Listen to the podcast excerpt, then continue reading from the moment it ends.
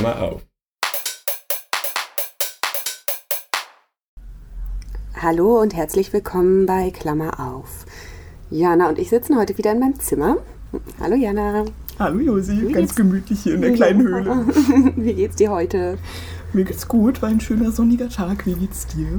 Och, ähm, auch ganz gut. Ich bin noch ähm, ganz euphorisch ähm, wie gestern, aber das hat was mit meiner Zahl der Woche zu tun.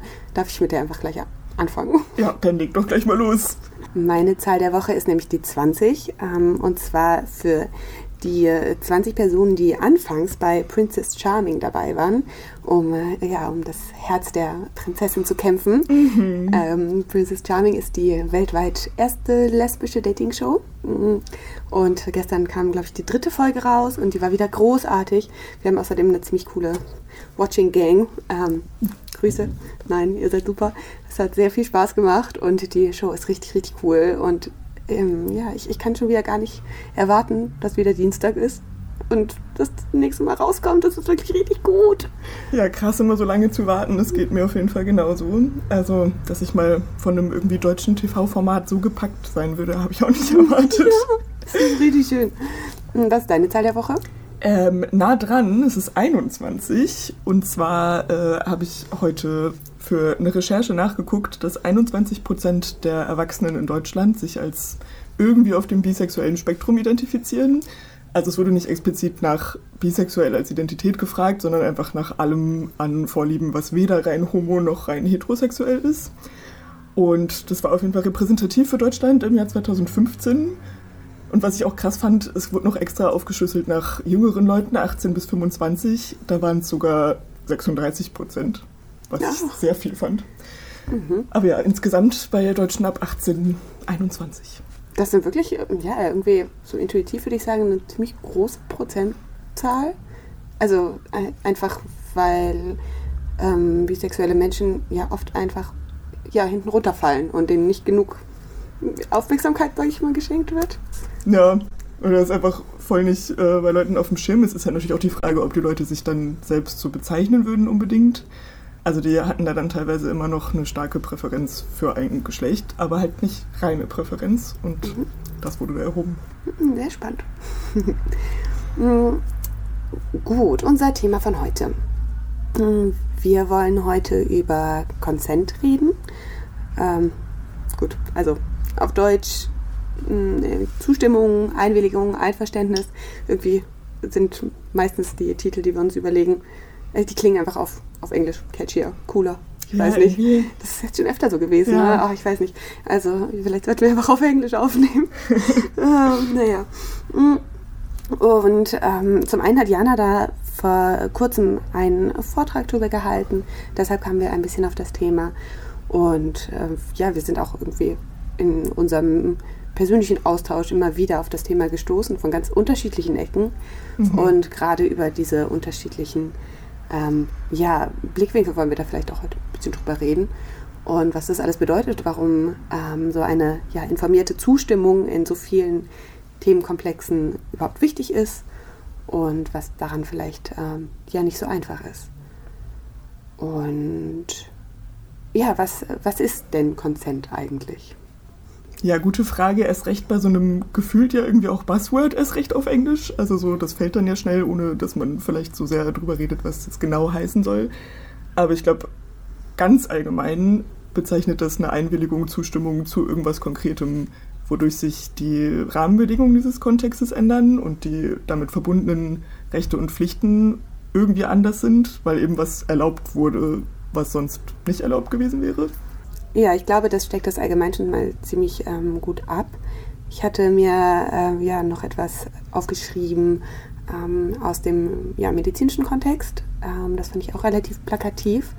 Und zwar die wirksame, das heißt informierte Einwilligung ist für die behandelnde Person die Rechtfertigung für eine mit der Behandlung verbundene Körperverletzung, so dass die körperverletzenden Behandlungsmaßnahmen, soweit sie von der Einwilligung abgedeckt sind, weder zu einer strafrechtlichen noch deliktischen Haftung führen. Ich fand dabei irgendwie sehr beschreibend, dass es äh, ja eben schon mal ein Bereich, wo Konsent so wichtig ist, erwähnt und dann aber auch irgendwie, ja, das irgendwie an so einem Extrem auch veranschaulicht. weil um ähm, ja, Extreme und Normabweichungen geht es ja irgendwo ganz, ganz oft. Ja, dafür ist dann wahrscheinlich erst recht eine explizite Einwilligung nötig für die eigentliche Interaktion und auch erst recht vielleicht leider im Nachhinein als Absicherung gegen irgendwelche Schäden. Und ja, ich glaube auch der medizinische Bereich ist dann besonders extrem, weil man sich ja so sehr dann im Zweifel in die Verantwortung von jemand anderem übergibt und ja irgendwie auch für ein höheres Ziel und das überwiegt dann sicherlich auch, sonst würde man nicht einwilligen, aber Genau, und trotzdem muss natürlich auch die Person, die dann versucht zu helfen, irgendwo rechtlich abgesichert sein, weil ähm, es kann einfach eine Menge schiefgehen. So, ja. Ich meine, dafür gibt es genug irgendwie Serien drüber, wo es ständig passiert. Ja, voll. Und was gibt es denn noch für Bereiche, wo du denkst, dass Consent irgendwie wichtig ist? Also besonders wichtig und da auch drüber zu reden, deswegen machen wir das, denke ich auch, ist der Bereich von Sex und generell enge Beziehungen mit anderen Leuten. Also es ist irgendwie so ein persönliches und intimes, haha, im wahrsten Sinne des Wortes, Thema, was genau an sexuellen Handlungen passiert und wie da irgendwie Bedürfnisse und Vorstellungen zusammenpassen oder auch nicht. Dass es irgendwie, ja, ein Feld ist, wo das besonders akut ist und wo auch irgendwie besonders viel Schaden entstehen kann, glaube ich. Hm, auf jeden Fall. Ähm, gerade auch, wenn es um, äh, gerade auch Schaden und gerade auch äh, Sex ähm, sind gute Stichworte. Hm, ich bin ähm, bei der Recherche darüber gestolpert, dass der Begriff ähm, Informed Consent seit dem Jahr 1979 ähm, für eine generelle Ablehnung von Sex mit Kindern verwendet wird. Und zwar, weil Kinder und teilweise auch Jugendliche zwar willentlich in sexuelle Handlungen einwilligen können, aber dabei nicht die Tragweite einer solchen ähm, Zustimmung wirklich verstehen können. Und darum stimmen sie der Handlung nicht wirklich wissentlich, also informiert zu. Und ähm, das ist auch jetzt nicht davon abhängig, wem sie da zustimmen. Das ist einfach eine Handlung, die sie nicht verstehen können. Und darum keine wirklich informierte. Das fand ich irgendwie noch ganz spannend. Ja, voll spannend, dass der Begriff daherkommt. Ich weiß nicht, ob er daher kommt. Ich weiß nur, dass er seitdem dafür verwendet wird. Ähm, ich, ja. Woran ich auf jeden Fall auch noch denken musste, als ein ganz konkretes Beispiel von unserer Freundschaft vor allem, weil ich die dafür besonders schätze, ist auch irgendwie respektvoll mit den Energien und irgendwie eigenen Sachen und so von FreundInnen umzugehen. Energien. Entschuldigung. Nee, eher der Energie. Äh, ja, nee, ich meinte jetzt nicht esoterische Energien. Das klang sowas von esoterisch. Also.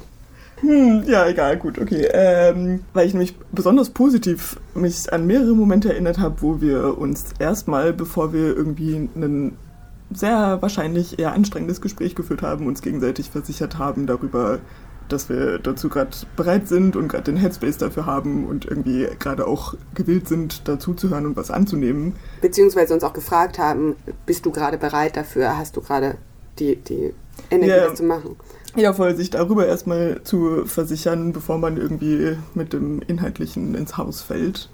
Was, finde ich, auch einfach einen riesigen Unterschied macht, wie man das dann überhaupt aufnehmen kann. Also dann wirklich eingewilligt zu haben, die Kapazität gerade dafür zu haben und irgendwie bereit zu sein, da was gemeinsam irgendwie rauszufinden an Fortschritt. Ja, das gibt einfach dabei voll das Gefühl von auch irgendwie Selbstbestimmung in dem Moment, dass es einem einfach nicht so aufgedrückt wird. Ich finde das auch was total Schönes, weil es gibt einfach Themen, also es gibt natürlich Themen, die, ähm, da hat man nie Bock drüber zu reden, ne? gerade wenn man sich vielleicht irgendwie selber noch ein bisschen davor verstecken möchte oder so. Das gibt es, glaube ich, das hat, glaube ich, jeder irgendwelche Sachen. Ähm, aber irgendwie hat das, glaube ich, bei mir persönlich auch meistens so die Bereitschaft eher erhöht, diese Frage zu hören. Das war dann, also okay, dann äh, habe ich jetzt die Möglichkeit, Nein zu sagen, aber habe viel weniger das Bedürfnis, mich dagegen zu wehren. Und das äh, fand ich auch immer total schön. Also das führt nicht dazu, dass man dann Themen einfach komplett auslässt, sondern ähm, dass man äh, die Chance hat, Nein zu sagen, aber die auch nicht mal nutzen muss. Aber auch ja, nutzen kann. Ich meine, das haben wir auch schon gemacht. Ja, ich wollte auch gerade sagen, selbst wenn man in dem Moment dann Nein sagt, heißt das bei der Art von Bindung, die wir jetzt zum Beispiel haben, ja auch einfach dass es deswegen nicht vom Tisch ist und darüber nicht geredet werden kann, sondern dass es einfach zu einem besseren Zeitpunkt nochmal versucht wird. Und darüber sicher zu sein, dass es nicht irgendwie einem so aufgezogen wird, macht, glaube ich, auch dann eh ein sehr viel besseres Gespräch am Ende. Ja, total. ähm, wenn wir jetzt gerade noch bei der, beim, beim Sammeln sind, ähm, woran ich auf jeden Fall auch denken musste, äh, ist die ja, Teilnahme an psychologischen Forschungsstudien. Oh Gott, wie oft habe ich so in den Bachelorjahren eingewilligt, an irgendeiner Studie teilzunehmen, um irgendwelche Punkte dafür zu bekommen, die ich sammeln musste. Okay, danke. Das klingt, das klingt sehr freiwillig. ja. Naja gut, ich hätte ja bei anderen Studien teilnehmen können. Nach der Aufklärung ähm, gibt es dann aber immer die explizite Frage, ob ich das machen möchte. Und ähm, ja, da gibt es ganz bestimmte Regeln, was natürlich auch richtig ist und total wichtig ist. Ich meine, mm, und dass äh, die psychologische Forschung teilweise in ja, äh, sehr, sehr spannende, aber auch ethisch absolut nicht vertretbare Richtungen geht, kann man gut in Filmen wie ja, dieses Gefängnisexperiment und so mhm. ähm, nachvollziehen. Ähm, darum ist es auf jeden Fall total wichtig. Mm. Und ein anderer Bereich, ach gut, das ist auch wieder der medizinische Bereich, aber musste ich vorhin noch dran denken, weil vorhin habe ich wieder Impfeinwilligungserklärung unterschrieben. Mhm. Morgen ist es ja wieder so weit. Ja, als ich äh, letztens zur Impfung war, ist mir auch sehr aufgefallen, wahrscheinlich weil ich dann schon auf unser neues, jetzt geplantes Thema geprimed war, aber doch auch nochmal sehr bewusst aufgefallen, wie sehr die Ärztin alles aufgezählt hat, was sie irgendwie aufzählen muss an möglichen Nebenwirkungen und mich dann sehr eindringlich angeguckt hat und gefragt hat, ob ich damit einverstanden bin, obwohl ich es ja auch schon unterschrieben hatte. Ich hatte an, angekreuzt, ich habe keine Fragen mehr. Vorher. Ich weiß auch nicht, ob ich. Ja, das, das war das Einzige, was ich offen gehalten hatte, weil ich noch Fragen hatte. Und dann war sie auch so, ja, sind die Fragen jetzt geklärt? Ich war so, ja, ja, das war, was ich fragen wollte. Und dann aber auch, sind sie wirklich einverstanden dann nochmal? Und dann musste ich, also, oder habe ich mich sehr dazu aufgefordert gefühlt, ganz klar zu sagen, ja, ich bin damit einverstanden, dass sie mir jetzt dieses Zeug in den Arm spritzen. Und ja, dann, ich will. Ja, genau. Auch eigentlich. Na, ist das auch eine Ja, ist auch eine ja, Erledigung. Ja, und das Absichtserklärung. Ja, steht gar nicht auf meinem Blatt hier, meinem Klinkblatt, was hier neben mir liegt. ähm, was da aber noch draufsteht, ist, ähm, die Einwilligung setzt die Einwilligungsfähigkeit voraus. Das finde ich einen total wichtigen Punkt, weil ähm, ich da dann erstmal überlegt habe, was das eigentlich alles bedeuten kann. Ähm, also so wann, wann bin ich wirklich einwilligungsfähig und wann bin ich es vor allem nicht. Mhm. Ja, es klang ja gerade bei dem Informed Consent-Ding auch schon ein bisschen an, dass Kinder zum Beispiel oder irgendwie dann vor einer gewissen Reife oder wie auch immer einfach grundsätzlich nicht konsentfähig sind in Themenkomplexen, die sie nicht durchblicken können. Ja, also es muss quasi die, die mentale Kompetenz gegeben sein, etwas zu verstehen und das irgendwie so weit nachvollziehen zu können, dass man sich irgendwie der Tragweite bewusst ist oder sich auch möglicher Konsequenzen bewusst wird. Ja, ist wahrscheinlich auch eh noch die Frage, was insgesamt für Idealbedingungen für validen Consent, jetzt sage ich die ganze Zeit Consent, egal, wir bleiben beim englischen Buzzword, ja, gegeben sein Klingt müssen. ja auch cooler. Ähm, was jetzt in den Medizinbeispielen auch schon sehr anklang, ist auf jeden Fall ausreichendes Wissen darüber, wozu man da eigentlich zustimmt, was das für Implikationen hat, was für mögliche Folgen und worauf man sich da eigentlich irgendwie einlässt. Ich habe bei der Impfung auch, bevor ich keine weiteren Fragen, natürlich alles gelesen. Ne? Nicht, dass jetzt falsche Ideen aufkommen. Nicht einfach nur unterschrieben, nein, auch nein, gelesen. Nicht machen. mhm. Mhm. Ja, ähm, wichtig ist natürlich auch, dass, ähm, dass ja, eine Einwilligung freiwillig geschieht. Ja, und irgendwie keine anderen äußeren Zwänge oder irgendwie Manipulationen oder so. Wobei das natürlich auch schwer komplett auszuschließen ist, weil, also, na klar, also so jetzt ganz, ganz, ähm, äh, ja, klare Manipulation gibt es ja auch, aber es gibt ja einfach viele Einflüsse, die man in dem Moment gar nicht so sehr wahrnimmt. Das heißt, ähm, es ist natürlich auch alles irgendwie so wieder umgeben von ganz, ganz vielen Grauzonen, wo man auch nicht so 100% immer sagen kann, dass da nicht irgendwie es irgendwelche noch Wirkungen, Energien gibt. ja, ja, danke, jetzt werde ich da die ganze Zeit drauf festgenagelt. Nee, ja, voll, also alle Idealbedingungen zusammen gibt es wahrscheinlich in keiner echten Lebenssituation oder wahrscheinlich nur sehr selten, wenn auch der, die Intention und der Wille der Beteiligten irgendwie aufrichtig sein muss, kannst du ja auch nie wissen, ob da nicht vielleicht doch irgendwie andere Absichten hinter irgendwas stecken oder irgendwie auch doch irgendwie eine Täuschungsabsicht oder so. Idealerweise sind aber alle Interessen sozusagen on the table und klar, ja, klare Kommunikation ist vielleicht eine Voraussetzung. naja. Ähm, ich finde, äh, wichtig ist auch noch, und das ist auch was, was irgendwie gerade bei psychologischen Forschungsstudien immer total betont wird, dass es dann immer noch mal die Möglichkeit gibt, die Zustimmung zu entziehen, beziehungsweise auch ähm, im Laufe eines Experimentes dann zum Beispiel jederzeit ähm, abgebrochen werden kann, ohne dass es irgendwelche Konsequenzen hat. Und man dann eben auch zum Beispiel die Daten so entziehen kann und sagen kann, ich möchte nicht, dass die mit einfließen und all sowas, dass es quasi immer die Möglichkeit eines Rückzugs gibt. Ja, auf jeden Fall. Das macht ja auch die eigentliche Zustimmung und auch dann ongoing Zustimmung viel wertvoller auf eine Weise, wenn die auch wirklich jederzeit wieder zurückgezogen werden kann. Im mehr interpersonalen Kontext ist es natürlich auch schwierig, ob ich überhaupt irgendwie die Autorität habe, der anderen Person gegenüber sowas wirklich offen sagen zu können. Oder im Zweifel auch in einer Gefahrensituation die physischen Fähigkeiten hätte, mich durchzusetzen gegen was auch immer dann für eine negative Reaktion darauf kommt. Aber ja, idealerweise ist das jederzeit wieder umkehrbar und keine Verpflichtung irgendwie auf unbestimmte Zukunft. Ja, das sind vielleicht alles so Faktoren, die ähm, vor allem in idealen slash mehr oder weniger formellen Situationen zum Tragen kommen. Ähm, was sind denn andere Schwierigkeiten? Ähm, so im, im, im, weitesten Sinne, wenn es um Consent geht, warum ist es vielleicht manchmal mh, hm, schwer, mh, die Zustimmung wirklich zu geben oder wodurch kann die einfach noch beeinflusst werden? Ich hatte das gerade eben schon ein bisschen erwähnt, dass man äh, ja nie genau weiß, was da noch alles mit für Wirkfaktoren irgendwie ähm, einfließen. Äh, was fällt, fällt dir da noch irgendwie ein? Wir kamen gerade ja auf jeden Fall schon auf vielleicht versteckte schlechte Absichten oder irgendwie Täuschungen oder einfach Intentionen, die man in dem Moment nicht durchschauen kann. Das ist natürlich immer irgendwie im Zweifel ein Risiko.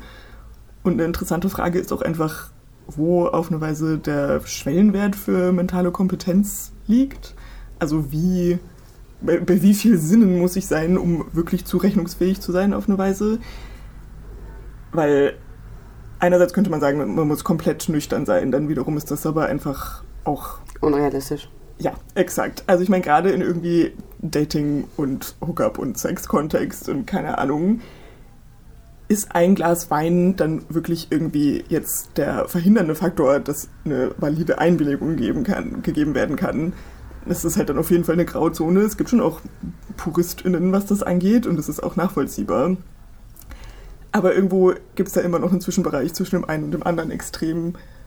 Und auch an mentaler Gesundheit im weitesten Sinne. Es kann ja nicht irgendwie realistisch gefordert sein, dass du praktisch keinerlei, ich sag jetzt mal reißerisch, Vorschäden hast, mhm. um einwilligen zu können. Oder auch einfach, ja, das würde ja irgendwie implizieren, dass man mit äh, ja, psychischer Störung keinen Sex haben dürfte. Das wäre. Ja. ja. Das kann es nicht sein. Ja, irgendwie ist das wieder so eine ja, Interaktion von ähm, der Absicht und ähm, dem, dem aktuellen Zustand. Ähm, also wenn die, wenn da eine böse Intention ist und ein, äh, ja, eine Nicht-Einwilligungsfähigkeit vorliegt oder jemand offensichtlicherweise eben nicht mehr ähm, in der mentalen Verfassung ist, ein, ein wirkliches Ja, ein wirkliches Okay zu einer Situation zu geben. Wenn da die böse Absicht mit reinspielt, das zu, zu übersehen und in dem Moment den eigenen Willen durchzudrücken, dann ähm, ja, spielen da sicherlich beide Dinge irgendwie rein und gehen miteinander einher. Ähm, gleichzeitig, wenn die äh, schlechte Absicht nicht vorliegt und ein gewisses Empathievermögen, dann ist ja oft auch irgendwie so der Zustand viel klarer, als man das vielleicht in dem Moment jetzt erstmal denkt, auf so einer abstrakten Ebene. Also irgendwo ist, ne, braucht es dann halt vielleicht mal ein Gespräch und noch ein bisschen ähm, ja, Kommunikation vorher, um zu sehen, wie, wie eine Person reagiert und, und sich ausdrückt und, und sich verhält, um zu sehen, was denn da ähm, ja gerade irgendwie so Sache ist. Ja, und wenn man sich gut kennt, was natürlich auch eine andere Situation sein kann, aber wenn man die Person schon irgendwie kennt, sollte man auf jeden Fall idealerweise auch in nüchternen Zustand schon mal über Dinge gesprochen haben. Auf jeden Fall. Und dann kann man es erst recht einschätzen, ob das jetzt gerade irgendwie total untypisch in irgendwie einem anderen Zustand dieser Person ist oder auch einfach konkurrent mit dem, was sie sonst. Auf jeden Fall. Hat. Ich glaube, das ist, wenn man sich kennt, ist es nochmal mm, einfacher oder sollte es auf jeden Fall sein. Aber ähm, gerade auch wenn man sich nicht kennt, ich meine, auch bei irgendwelchen Reality-TV-Sachen wo hin und wieder mal ein bisschen tief ins Glas geschaut wird. Mhm. Also habe ich auf jeden Fall das Gefühl. Und es gibt sehr, sehr viele Situationen, wo ich mir denke, uh, da war jemand gut dabei. Also no, no judgment, wirklich, aber ähm, irgendwo gibt es ja doch so ein bisschen, bisschen, bisschen ein bisschen einen, einen bestimmten Vibe dabei. Und ich glaube, da ein bisschen darauf zu achten und das dann nicht eben negativ aufzufassen, sondern vielleicht zu sagen, okay, wenn ich das jetzt gerade wahrnehme, ist vielleicht nicht der beste Zeitpunkt, um irgendwie eine Annäherung, Annäherung zu starten. Oh Gott, was ist denn los? Dann äh, ist das vielleicht wirklich ein Punkt einfach zum Innehalten. Ja, voll, wenn einem irgendwie eine Situation irgendwie nicht ganz eindeutig vorkommt, ist das sicherlich nicht der Moment, um irgendwas komplett Neues auszuprobieren oder vorzuschlagen oder eine komplett neue Annäherung irgendwie auf eine Weise vorzunehmen, ohne wirklich da Feedback zu bekommen. Und gerade der ganze Sex- und Dating-Kontext ist halt auch einfach, erst recht, wenn es um Hetero-Kontext geht, von Macht durchzogen noch und nöcher. Das kann man davon ja einfach nicht wegsubstrahieren. Nichts davon entsteht irgendwie im luftleeren Raum oder so. Es ist immer Teil von größeren gesellschaftlichen Kontexten. Und da gibt es auch einfach historisch natürlich irgendwie viele Beispiele, dass Frauen als irgendwie mehr Sexobjekte auch für andere irgendwie Motive, sagen wir mal, genutzt wurden oder sie auch nicht wirklich eine andere Wahl hatten. Und es ist sicherlich jetzt anders, hoffentlich, sehr viel anders, mhm. ideal immer noch nicht. Aber gleichzeitig sind gesellschaftliche Machtstrukturen davon nie irgendwie ganz zu trennen. Ja, voll, ist auf jeden Fall voll der Punkt. Ähm, vielleicht können wir noch mal ein bisschen ähm, jetzt den Twist machen zu deinem eigentlichen Vortragsthema, ähm, was wir hier irgendwie auch ähm, als Anknüpfpunkt erstmal so genommen haben. Ähm, vielleicht kannst du erstmal ganz kurz sagen, um was es darin ging? Ja, voll. In dem Vortrag ging es um Philosophie der Zustimmung im weitesten Sinne und als Beispiel BDSM-Kontexte und die expliziten Aushandlungen da und inwiefern auch andere Kontexte einfach davon profitieren könnten, ritualisierter, normalisierter und sehr direkt über sexuelle Dinge zu sprechen und im Vorhinein auszuhandeln. Vielleicht kannst du, bevor wir ähm, tiefer einsteigen, einmal BDSM kurz erklären, damit ähm, unsere HörerInnen alle auf demselben äh, Stand erstmal sind, bevor wir ja, da weiter drüber reden. Ja, das ist ein sehr guter Punkt. Ähm, erstmal kurz. BDSM als äh, Buchstabensalat ist ein komplexes Akronym. Das heißt, alle Buchstaben da drin stehen für mehrere Sachen. Und zwar einerseits für Bondage und Disziplin, Dominierung und äh, Submission oder Unterwerfung und Sadismus und Masochismus. Was zusammen alle möglichen sexuellen Praktiken bezeichnet, die man auch als kinky im Unterschied zu Vanilla bezeichnen könnte, wo dann schwierig ist, wenn die eine Definition das andere enthält, aber Vanilla Sex quasi alles ist, was unabhängig von BDSM passiert. Und also die Definition liegt daran, dass erst die Notwendigkeit für kinky Definition da war für Community und dann der, das andere sozusagen davon abgegrenzt werden sollte. Aber die allermeisten Leute haben wahrscheinlich mehr einen Bezug dazu, was Vanilla Sex allgemein hin so beinhaltet.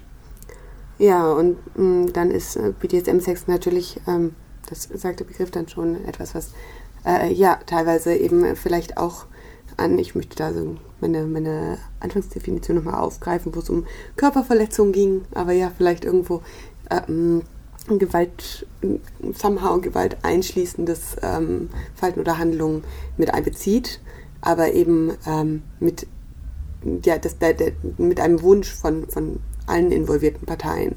Und ähm, wie kann man sich sicher sein, dass der Wunsch tatsächlich besteht? Dafür braucht es dann eben eine Einwilligung. Ja, voll die explizite Kommunikation darüber macht dann erst die Unterscheidung zu irgendwie Missbrauch oder irgendeiner Gewaltanwendung oder so möglich, was in dem Kontext dann als Extremfall natürlich besonders relevant ist. Aber dadurch auch dann in BDSM-Communities viel normaler ist, einfach auch bevor man sich überhaupt irgendwie näher kennenlernt oder so expliziter zu besprechen. Und ich glaube, alle möglichen anderen Kontexte, erst recht auch Vanilla-Kontexte, könnten davon auch voll profitieren, statt einfach irgendwie so davon auszugehen, was jetzt als Menü sozusagen der sexuellen Handlung on the table ist, was irgendwie eh normal ist, in Anführungszeichen, oder irgendwie man sowieso machen kann. Und äh, ohne da irgendwie großartig drüber zu sprechen, das kann so weit auseinandergehen, was Leute da aber eigentlich für Wünsche und Bedürfnisse haben Und das nicht auszusprechen, also wir können leider alle noch keine Gedanken lesen, soweit ich weiß, führt dann leider häufig auch zu Problemen. Total, aber ähm, ja, leider ist, ist, es ja oft irgendwie gar nicht so, so einfach, ähm, sowas auszusprechen, gerade wenn es dann eben so eine ja quasi äh, pseudo-allgemeingültige Norm gibt, eben was halt immer okay sein muss, ganz unabhängig von ähm, möglichen Vorlieben. Und gerade ähm, BDSM geht dann irgendwie vielleicht einen ganz großen Schritt in, in die richtige Richtung. In einem Vortrag fand äh, ich total spannend, dass äh, ja, ich äh, einen äh, Fortschritt mitbekommen habe, was mir so nicht bewusst war. Also so mein, meines Wissens war ähm, BDSM nach wie vor ähm, ja, gelistet als eine ähm, sexuelle Präferenzstörung, also ein, ein gestörtes Verhalten, ein gestörtes, ein gestörter sexueller Wunsch. Ähm, das hat sich jetzt verändert, finally. Ähm, was ich irgendwie einen, einen, sehr guten Punkt fand, weil ähm, es eben in deinem Vortrag auch so viel darum ging, dass gerade eben diese Normabweichung und dieses für viele Menschen sicher Extreme ähm, erst recht aber zu einer offenen Kommunikation und der ganz bewussten äh, Einwilligung und eben zu einem Austausch führt. Und das als ähm, ein gestörtes Verhalten anzusehen, fand ich dann doch irgendwie schwierig. Ja, voll. Das an und für sich einfach schon für eine Störung zu nehmen, war einfach viel zu lange der Fall und ist einfach nicht angemessen, erst recht auch zu Forschung, die es dazu gibt, dass Leute, die BDSM praktizieren, auch nicht irgendwie statistisch mehr psychische Krankheiten oder irgendwas haben als die Normalbevölkerung und so weiter. Und Leute hatten halt teilweise einfach völlig unrelated dazu, weswegen sie eigentlich irgendwie in Therapie waren, das dann auch als Vermerk in ihrer Akte, als wenn das irgendwie relevant wäre. Und das ist es in der Regel halt nicht, außer Leute sind davon so irgendwie eingenommen, dass es eben zu nicht konsensualen Praktiken führt und Leute irgendwie mit einbezieht, die da gar nicht ein Teil von sein wollen. Und das ist natürlich ein Problem. Und das steht auch weiter dann im ICD-11, der dann 2022 rauskommt, ja. drin. Aber ähm, einfach nur Sadismus, Masochismus und so weiter werden jetzt gestrichen auf Hinwirken von äh, einigen Initiativen hin, die in Analogie auch genauso wie der Prozess bei Geschlechtsidentität und auch Homosexualität war, lange darum kämpfen mussten, dass es nicht mehr grundsätzlich pathologisiert wird, aber auch der Prozess ist weiter im Gang zum Glück.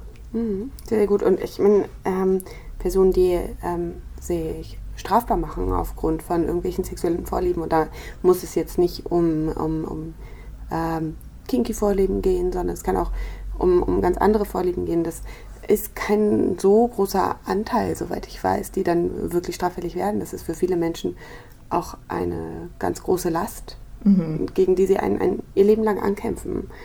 Und ähm, weil das eben etwas ist, was sie vielleicht selber ähm, ja als, als Riesenstigma auch empfinden und, und, und bewerten und vielleicht auch, auch, auch zu, zu, Recht. Es gibt ja durchaus auch einfach mh, äh, sexuelle Präferenzstörungen, die mehr als schwierig sind, mehr als problematisch. Also so Pädophilie etc. Ähm, und trotzdem heißt das nicht, dass pädophile Menschen sofort auch alles StraftäterInnen sind mhm. oder werden, ähm, sondern es gibt einfach auch Menschen, die, für die das ein lebenslanger Kampf ist, den sie vielleicht aber auch ja, gewinnen können. Also nicht, damit machen sie es sich selbst nicht irgendwie leichter, aber ähm, ohne jemanden zu schaden. Und ich glaube auch, nee, das muss ich jetzt auch noch erzählen. Ähm, ich meine auch gelesen zu haben, dass äh, sowas wie Kinderpornografie auch aus sowieso schon offensichtlichen Gründen unglaublich problematisch ist, aber auch die Wahrscheinlichkeit extrem erhöht, dass also Personen, die, die ähm, pädophil sind und Kinderpornografie konsumieren, sehr viel wahrscheinlicher straftätig werden als Personen, die hm, diese Art von Pornos nicht konsumieren. Fand ich, fand ich irgendwie spannend. Ja, krass. Das circelt auch wieder gut zurück zu unserer Erwähnung von Kindern schon ganz am Anfang. ich dachte mir gerade dabei, okay, ich, ich, bin jetzt ganz schön weit vom Thema abgedriftet. Nee, nee, aber das, das ist so, ja, was so ein Thema, so alles, was so Sexualwissenschaft ist, war mal so ein großer Kon Komplex, den ich sehr, sehr spannend fand. Ja, und ist ja auch allein dadurch einfach schon super relevant, dass Kinder einfach allgemein zu sexuellen Handlungen nicht validen Konsent geben können. Auf jeden Fall. Mhm, ähm, was sagst du zu Safe Words? Um mal wieder kurz einen Slide back zu ähm, BDSM zu machen. Würde ich auch auf jeden Fall als eine gute Sache eigentlich für jeden und jede verteidigen, ähm, weil die einfach eine Exit-Option bieten können, wo wir auch gerade schon drüber gesprochen haben, dass Consent auch jederzeit widerrufbar sein muss. Und klar kannst du auch in vielen Kontexten das einfach so verbalisieren, wie du das gerade denkst. Also was heißt einfach, wenn du das dann dich traust. Aber sowas Formalisiertes wie ein Safe-Word-System mit Ampelfarben oder so macht es auf eine Weise einfacher, zumal man dann schon mal vorher, bevor die Situation überhaupt irgendwie schwierig wurde, darüber gesprochen hat und irgendwie beide oder alle Beteiligten äh, sich sicher sind, dass das auf jeden Fall eine Option ist. Ja, und ich weiß nicht, ob ich ähm, das jetzt sagen darf, wegen deinem Vortrag. Es geht um die Diskussion. Da ging es viel darum, ähm, sonst schneiden wir es raus. hm. ähm, darum, dass das dann irgendwie ne, so ein Safe Word auszudrücken, dass das so sehr die ähm, Person, für die da eine Grenze überschritten wurde, ähm, in Verantwortung zieht, dass das vielleicht problematisch ist. Ähm, und ich denke mal irgendwo, dass es doch viel mehr vielleicht, wenn das dann funktioniert, auch irgendwo so eine, so eine, ja, so eine Erfa Selbstwirksamkeitserfahrung quasi ist. Also so, wo man merken kann, okay, ich sag das und dann passiert das, was ich möchte. Das heißt, auch wenn ich mich jetzt vielleicht irgendwie ne, eine, eine Grenze um mich herum so irgendwie überschritten wurde, jemand mir zu nahe kam oder was auch immer, ähm, dass dann, wenn ich was sage, ich was dagegen tun kann. Das ist doch vielleicht sogar eine, eine ganz gute, empowering Erfahrung. Keine Ahnung. Ja, voll. Das kann, glaube ich, auch äh, idealerweise auf eine Weise heilsam sein in Bezug auf Dinge, die irgendwann in der eigenen Historie schon mal irgendwie sehr schief gelaufen sind. Dann zu merken, es muss gar nicht erst wieder irgendwie auch so einen schlimmen Punkt erreichen, sondern kann mir nur irgendwie gerade aus irgendeinem Grund irgendwas nicht so ganz geheuer sein. Und dann habe ich aber die Macht, das jederzeit zu beenden oder einfach zu unterbrechen und was an den Bedingungen zu ändern. Und die andere Person nimmt das ernst und es ist von vornherein klar, dass es diese Option gibt. Oder die andere Person fragt auch zwischendurch einfach mal danach, um sich zu vergewissern, wodurch dann Safe Words auch nicht nur eine Exit-Option sind, sondern auch einfach ein Check-in, um ongoing Consent, jetzt rede ich nur noch in Anglizismen, sorry, ähm, zu gewährleisten und einfach zwischendurch sich darüber sicher zu sein, dass es wirklich gerade noch irgendwie alle noch auf grün sind, um jetzt mal in Ampel zu sprechen. Ja, total. Es geht einfach, es ist einfach etwas, was wahnsinnig auf Augenhöhe bringt. Also nicht nur das Safe Word, sondern generell die offene Kommunikation über äh, was will ich, was wollen wir, was ist das Richtige für die aktuelle Situation, diesen aktuellen Ort, dieses allgemeine Gefüge so. Und ich glaube, ähm, darum ist BDSM auch einfach so ein äh, gutes Beispiel für Consent. Also etwas, was vielleicht um, um deine ähm, Vortragsfrage so zu beantworten, wovon ähm, vor allem sexuelle Bereiche, ähm, aber auch ganz viele andere Lebensbereiche ähm, irgendwie sich was rausziehen können. Ähm, also so einfach dieses äh, Rückversichern und dieses Aussprechen und dieses, ähm, ja, sich vielleicht dadurch aber auch auf so eine Ebene zu begeben, wo es viel einfacher wird, über manche Dinge zu reden. Also so, das geht damit ja oft einher und ähm, kann dadurch, glaube ich, ähm, sehr als, als Positivbeispiel vorangehen. Und äh, ja, darum umso besser, dass keine Paraphilie mehr ist. ja, voll. Irgendwie so eine Sicherheitsoption wie ein Safe Word oder so kann ja auch teilweise erst einen ganz anderen Möglichkeitsraum eröffnen. Auch Dinge, die irgendwie an meinen persönlichen Grenzen irgendwie kratzen, wo ich aber vielleicht dran kratzen will, auszuprobieren.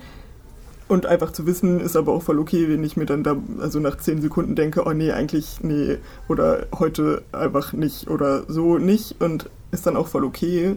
Beziehungsweise kann man dann auch einfach in auch einer Nachbesprechung und Aftercare gemeinsam dran wachsen im Zweifel oder einfach beschließen, dass man das nie wieder ausprobiert danach. Ist ja auch völlig in Ordnung. Aber erstmal gibt es auf jeden Fall ganz andere Rahmenbedingungen, als jetzt sich einfach irgendwie so blind in irgendeine Situation reinzubegeben, dass ich mehr weiß, was mich erwarten kann oder auch alle Beteiligten mehr wissen, was für die andere Person da so reinspielt, auch an Vorerfahrungen oder irgendwie Wünschen. Und es ist vor allem auch einfach eine sehr viel ein sehr viel größeres kommunikatives Terrain als einfach nur Zustimmung oder Ablehnung von Sex, worüber sich die Debatte zu sexuellem Konsent auch viel leider irgendwie auf eine Weise bewegt, ist es manchmal vielleicht auch gut, das irgendwie kurz und klar zu machen, auch so vielleicht an sexueller Aufklärung dann schon für Jüngere. Gleichzeitig ist es aber ja nicht so, dass sexuelle Kontakte in Ja oder Nein zu einer fragt nach Sex und einer willigt ein besteht. So, das ist Ey, jo, willst du? Jo. Ja, und das wäre schon teilweise irgendwie ein hoher Standard wahrscheinlich. So. Hast, oh, du hast mich angeguckt.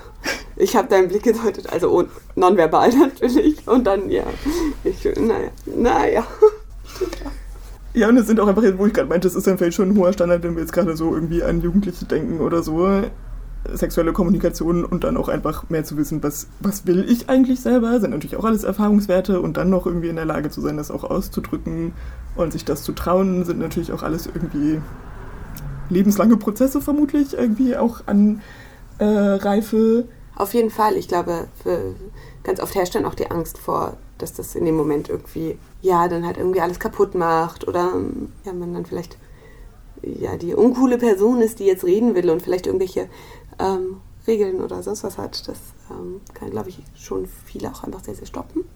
Ja, ich kann so eine Sorge, also auch wenn ich so an mich früher zurückdenke, dass man irgendwie, wenn man jetzt was anspricht, irgendwie den Vibe irgendwie kaputt macht oder so, äh, sehr nachvollziehen, weil das, glaube ich, auch viel ist, wie gesellschaftlich Sexualität verhandelt wird und irgendwie man darf da auch eigentlich gar nicht explizit drüber sprechen. man darf generell nicht über Sex reden. Nee, In keiner Lebenssituation tabu. Ist, ja, total. Also, da spricht man, das macht man nur, da spricht man nicht drüber. Aber wenn man dann da irgendwie Fragen zu hat oder so, hm, ja, kann man sich hoffentlich an eine Person, die einem nahesteht, wenden oder auch nicht. Wir auch ja zum Glück schon, als wir irgendwie... Oder unseren Podcast hören. Groß... Aha, ich wollte gerade sagen, ans Internet wenden, da wäre dann auch unser Podcast. Aber mittlerweile würde ich auf jeden Fall sagen, wenn der sexuelle Vibe, der gerade in der Interaktion besteht, so fragil ist, dass der komplett gekillt werden kann, dadurch, dass du irgendwie eine klärende Nachfrage stellst oder irgendwie was klar machst, was du gerade eigentlich willst und irgendwie das, was da gerade passiert, ist nicht so ganz ideal, dann scheint da von vornherein nicht so viel Vibe da gewesen zu sein, ehrlich gesagt. Und dann willst du diese Interaktion vielleicht auch einfach nicht. Word. sehr, sehr gut. Ähm, darf ich noch zum Abschluss, einfach nur, weil ich sie nicht parat hatte, bei äh, deinem Vortrag, bei der Diskussion noch ein paar Zahlen loslassen. Sehr gerne. Ich, ja, ich mag sowas einfach. Ich finde es immer spannend, keine Ahnung. So interessant. Also ja, ähm, ich habe nämlich rausgesucht. Zum einen das äh, Verhältnis von masochistisch, sexuell masochistisch veranlagten Personen und Personen, die sich eher ähm, dem sexuellen Sadismus zugewandt fühlen, sind das vier MasochistInnen zu einem einer Sadistin. Und, und das fand ich eigentlich besonders spannend, ähm, weil es auch vorhin wieder darum kurz ging. Ich hoffe, meine Zahlen stimmen so, aber die habe ich auf jeden Fall von eigentlich einer ziemlich safen Quelle. Ähm, da ging es um, um Geschlechterverhältnis und darum, dass ähm, ja, Frauen oft in dieser, ja, sag ich mal, schwächeren Position sind und oder ähm, ja, das auch einfach so gesellschaftlich so gesehen wird. Und tatsächlich ähm, ist eben ähm, ja dieses sexuelle Submissive, äh, diese sexuelle Submissive-Präferenz, oh Gott, ähm, die einzige ähm, ja, sexuelle mm, normabweichende Präferenz, sag ich mal, in der auch äh, ja, ein bisschen mehr Frauen sind. Es ist mhm. echt was, was sehr männerdominiertes. Ähm, und da sind es 20 Männer zu einer Frau. Sonst noch viel weniger Frauen. Also es ist echt, echt, echt krass. Also ihr habt mich total überrascht. Mhm. Wie gesagt, ähm, ich hoffe, das stimmt. Wenn ihr irgendwie was wisst, was ich nicht weiß, dann bitte her damit, weil ich finde die tatsächlich irgendwie krass. Naja, aber genau, generell, wenn ihr irgendwie Kommentare habt, könnt ihr uns gerne, gerne wie immer schreiben. Ähm, entweder auf Instagram, Jana ist äh, eine schlechte Idee, ich bin juicy-lina oder ihr könnt uns eine E-Mail schreiben an Klammer auf podcast.gmail.com. Und hören wie immer könnt ihr unseren Podcast da, wo ihr ihn wahrscheinlich sowieso gerade schon hört und auch eigentlich sonst überall an großen Plattformen, wo es Podcasts gibt. Ich werde es jetzt nicht nochmal aufzählen. Ich habe außerdem auch irgendwie andere Podcast-Plattformen in letzter Zeit mal, also so aus anderen Gründen ähm, gesichtet und dann musste ich uns doch immer mal wieder suchen und habe uns meistens gefunden. Wir sind überall. Wir Ihr könnt uns nicht entkommen. In diesem Sinne würde ich sagen, vielen Dank fürs Zuhören und Dankeschön. bis zum nächsten Mal. Bis dann. Klammer zu.